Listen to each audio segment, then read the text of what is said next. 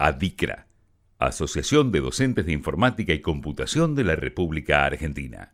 Buenos días a todos los docentes de informática y computación de la República Argentina. Primero quiero saludar a Carlos, que nos representa desde el micrófono de Adicra Radio todos los sábados, y después a todos los docentes de informática y computación de la República Argentina. Hoy día vamos a entrevistar al profesor Antonio Arevalo, quien nos comentará sobre la realidad de la robótica en el aula y su implementación a nivel país. Hola Antonio, primero quiero que te presentes y que nos digas quién eres y qué haces. Buenas Domingo, gracias por invitarme a esta columna que escucho casi siempre porque creo que principalmente escuchar a otros colegas que comentan sus problemas y, expresan sus opiniones es como sentirse acompañado.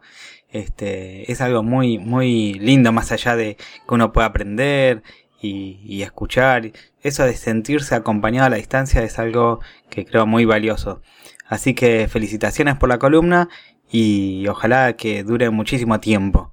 Mi nombre es Antonio Arevalo, soy profe en informática, estudié en Joaquín B. González, antes hice muchísimas otras cosas, eh, estudié profesora de matemática, eh, trabajé en radio, de vendedor, aunque parezca mentira, Garbarino, Musimundo, hice bastantes cosas, pero siempre eh, terminé con esto de, de, de la docencia, siempre me interesó o me motivó el tema de la docencia y también al mismo tiempo la programación. Así que este creo que, que sería mi, mi hasta ahora mi profesión ideal. Tengo tres hijos, tenía tres gatos, bueno, se, se incorporó uno más, tengo cuatro gatos. Trabajo por una cuestión de organización de horarios familiares. Tomé cargo, así que tengo un cargo de MATP en informática en un colegio muy cerca de casa a la noche trabajo en una preceptoría, en un profesorado y, y bueno, también cerca de casa porque con tres hijos y cuatro gatos, más vale que esté más o menos cerca de casa por si las dudas, ¿no? Antonio, ¿cuál es tu función? ¿Es un cargo que ocupan muchos profesionales de la informática? La función de, de un MATP es un cargo auxiliar a la educación, justamente eh, las siglas MATEP hacen referencia al encargado de medios de apoyo técnico-pedagógicos, en el caso este de informática, lo que básicamente deberíamos hacer es ayudar a los profes eh, en su tarea de enseñar eh, utilizando estos medios. Si hay muchos profes en este tema, creo que la respuesta sería que no, básicamente porque en mi, en, mi distrito, en, mi municipalidad, de San Almirante Brón, hay unos 70 y algo de colegios secundarios y solamente 15 tienen este tipo de cargo.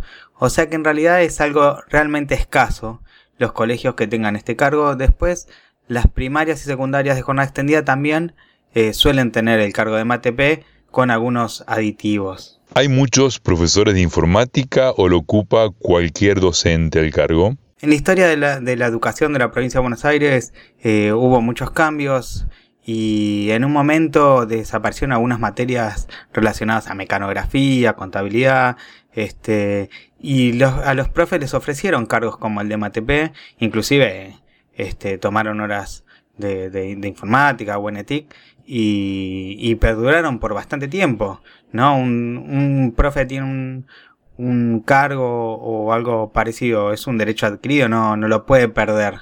Entonces, bueno, los reacomodaron en estas cosas y parte de, los problemas que tienen hoy los MATP tienen que ver con eso, con que los primeros cargos los ocuparon personas que no eran del área, entonces no sabían bien qué hacer y terminaron haciendo otras cosas, ¿no? ¿Qué nos ofrece la robótica educativa tanto a los docentes como a los alumnos, según tu opinión? Yo creo que tiene algo excepcional al momento de enseñar la programación seguramente los profes que, tuvieron un aula a cargo para enseñar programación eh, saben las dificultades que lleva eh, la enseñanza de la programación y por ahí con un robot uno coloca el código, lo sube al robot y casi instantáneamente está viendo cómo el código eh, modifica el mundo real con movimientos, con lecturas de lo que está pasando en el mundo. Eh, es algo que yo creo que no, no es muy difícil de comparar.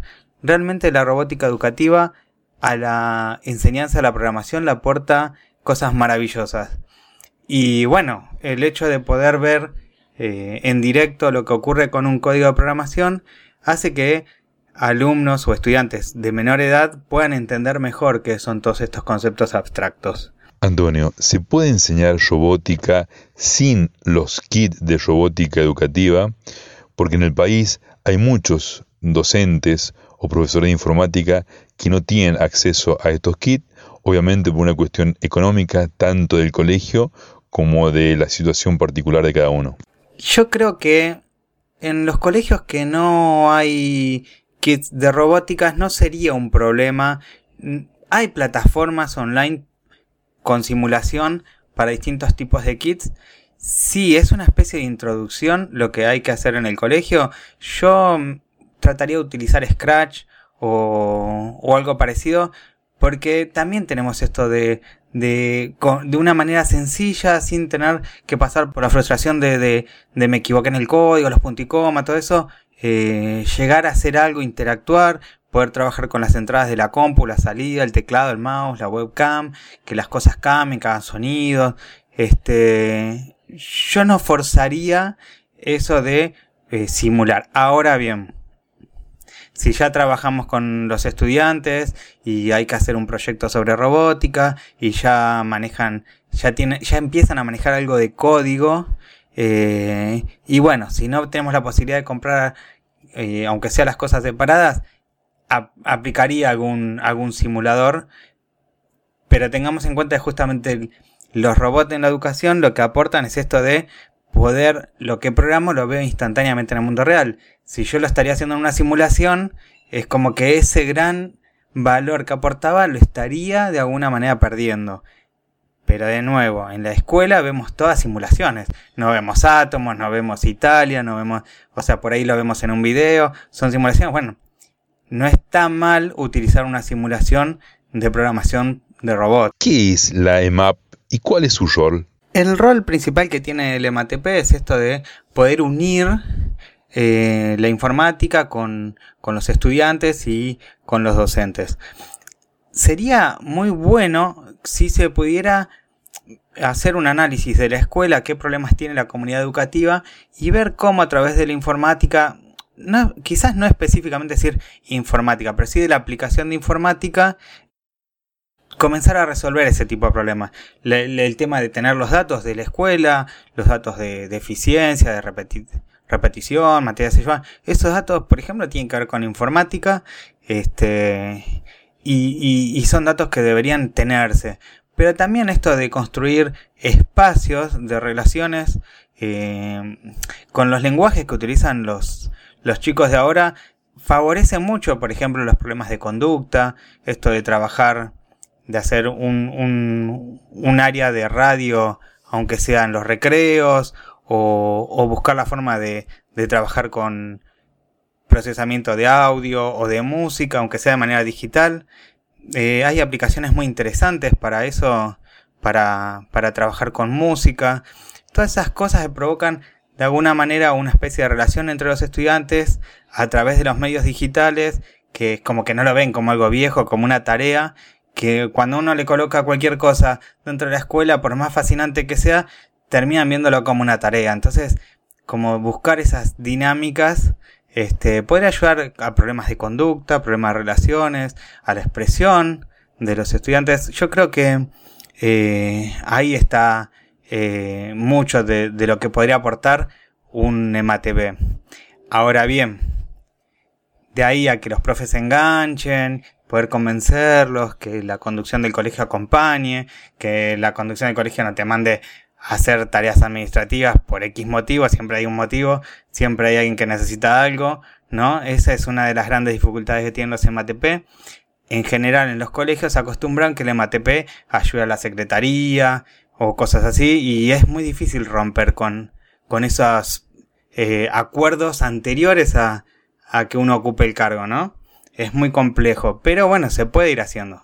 Más ahora que, que cada vez es más evidente que se necesita que, que los alumnos interactúen con la informática en la escuela. Y por último, Antonio, dame una visión, ¿cómo ves la pandemia a nivel país? ¿Qué cosas ves que se han hecho bien y qué cosas se están haciendo realmente mal? Yo creo que lo que más se destacó en esta situación muy compleja que pasó es que los primeros dos meses prácticamente fue como que no existía horarios. Eh, se puso un 200% de voluntad en casi toda la comunidad educativa y, y, se avanzó en tratar de resolver los problemas. O sea, aparecían problemas y trataban de resolver. Los estudiantes no tenían acceso a las computadoras. En un momento hasta eh, pusimos unas antenas de, la, escuela para que apunten en la cuadra al, lado de la escuela hay una plaza muy grande, muy, muy, muy grande y hasta pensamos en que los estudiantes podían acercarse ahí, que no tenían internet, pues son más o menos de cerca de la escuela, pero bueno, el tema es que la, la aislación social era más estricta, así que ni siquiera se pudo llegar. Tratamos de resolver muchos problemas. Muchos problemas no se pudieron resolver. Realmente, si un estudiante no tiene acceso a internet, no tiene acceso a una compu o a un celular en la casa, no hay forma de resolver eso. Eh, y, bajo este contexto de aislación social, ¿no? Es muy, muy, muy difícil de resolverlo. Eh, a pesar de que muchos de esos casos los pudimos resolver. Si pudimos tener alguna comunicación o algo así, alguna compu se, se, se entregaron, se entregaron compus a los docentes, pero hubo casos donde no, hubo, no hubo forma. Eso es algo que duele, duele. Uno mira lo que, lo que pasó en las últimas semanas de antes de las vacaciones, de los alumnos que no, no se conectaron nunca y es algo doloroso eso, porque uno sabe que son estudiantes que, que, que se quedaron sin derechos, ¿no? Este, pero a pesar de eso pudimos hacer muchas cosas, muchas cosas. Eh, también eh, los, docentes eh, como que avanzaron, muchos docentes que ni siquiera usaban mail antes y, terminaron usando una plataforma para intercambio de archivos, terminaron usando Word, convertir PDF. la verdad que ante esta dificultad, el balance que yo hago de, en esta escuela es muy positivo muy positivo. Quedan muchas cosas que en cuanto comienza a moverse eh, o a flexibilizarse esto de, del aislamiento social, eh, ya hay una lista grande de cosas para ir resolviendo, pero ahora ya se pone en valor, ya tienen valor esas cosas. Antes uno era como, como, oh, pero ¿qué vas a hacer? ¿Por qué vas a hacer eso? ¿Pero te parece? Si no es necesario, si nadie lo quiere hacer, bueno, ahora es como que esas cosas tienen otro valor distinto porque se necesitó. Eh, y bueno, y así como eso, también esto de, de que los profes necesitan realmente una capacitación seria, eh, no solamente sobre algunas aplicaciones de moda, y que también los estudiantes tienen que tener más, mayor interacción.